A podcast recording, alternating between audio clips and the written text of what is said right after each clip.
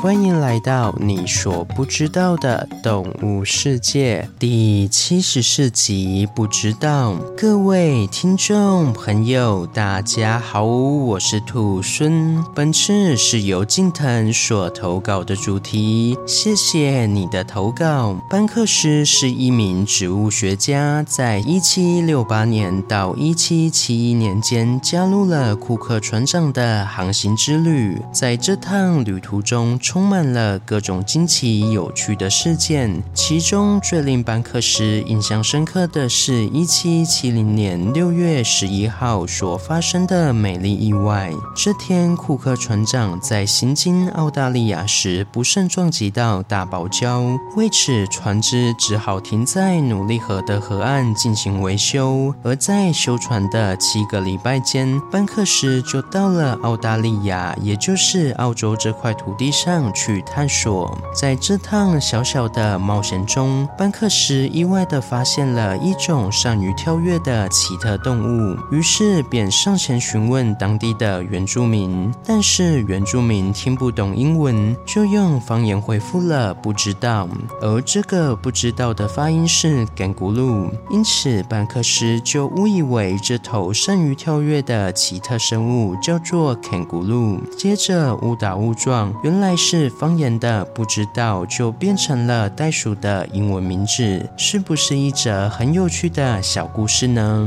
但是这个小故事在七零年代被语言学家约翰哈维兰破译。原住民方言中的 kangaroo 确实是对袋鼠的称呼。虽然这个小故事被破译了，但是还是不减袋鼠是澳洲象征的地位。那今天兔孙就来向大家。介绍这场美丽误会的主角袋鼠吧。袋鼠是有袋亚目袋鼠科的物种，也是公认有袋目中最有名的动物。目前袋鼠科的物种约有四十七种，其身形有大有小，各有特色。其中体型较大的袋鼠，面对人类的土地开垦及破坏，有较大的适应能力；而较小型的袋鼠就没有那么幸运已有十一种小型袋鼠的数量大幅减少，因此土地的开垦与当地物种的共存共荣，兔孙也觉得是当地政府需要努力及关心的部分。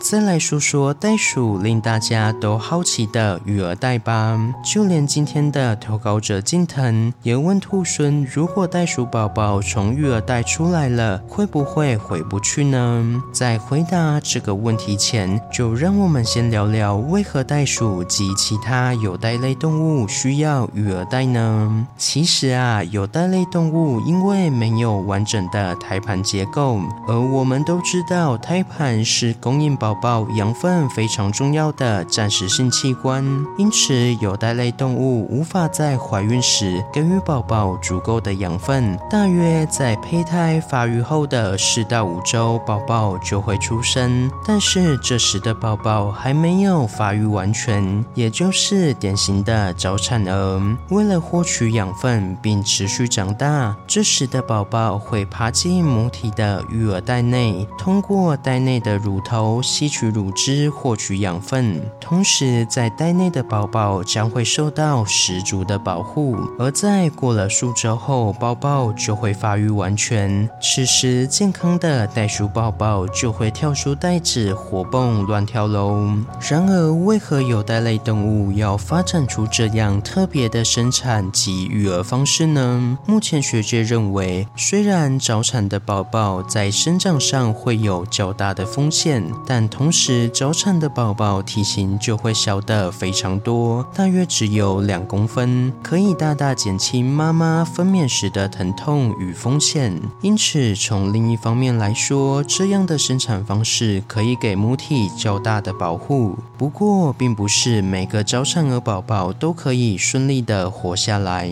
以袋鼠为例，袋鼠妈妈的育儿袋内有四个乳头，其中两个乳头会产出高脂肪的乳汁，另外两个则产出低脂肪的乳汁。平均每一只袋鼠每一胎可以生四只小袋鼠，这就意味着四只小袋鼠有两只会吸取到高脂肪。也就是高营养的乳汁，另外两只只能吸取低脂肪，也就是营养较低的乳汁。这就会导致吸取到低脂肪乳汁的袋鼠宝宝无法获取足够的养分，也就是说，袋鼠宝宝注定只有两只可以顺利存活。接着活下来的小袋鼠，在经过四个月后，全身的毛发就会长齐，五个月后就会开始探头出来观看看外面的世界，再到七个月后，袋鼠宝宝就可以离开育儿袋，探索这美好的世界。但是，若是察觉到危险，又会马上夺回育儿袋中。说到这边，也就解决了一开始的袋鼠宝宝能不能回去育儿袋的问题。如果袋鼠宝宝是在七个月前就掉出育儿袋，那要存活的几率就很低。但是在七个月后，袋鼠宝宝基本上已发育完全，这时随意出来育儿袋是完全可行的哦。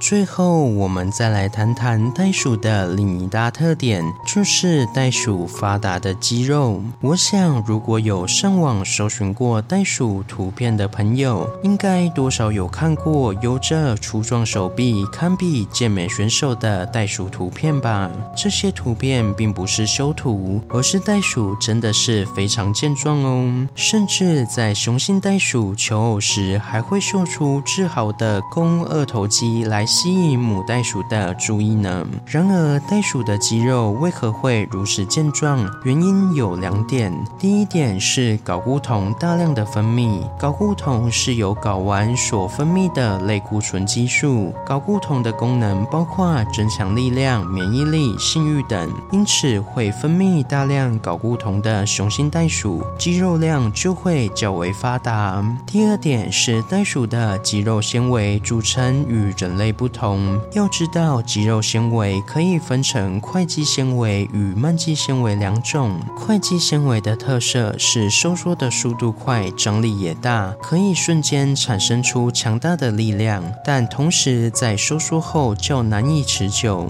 容易疲劳。而慢肌纤维恰好相反，它的潜伏期比较长，收缩速度比较慢，张力也比较小，但是收缩后并不容易产生疲劳，适合做耐力型的运动。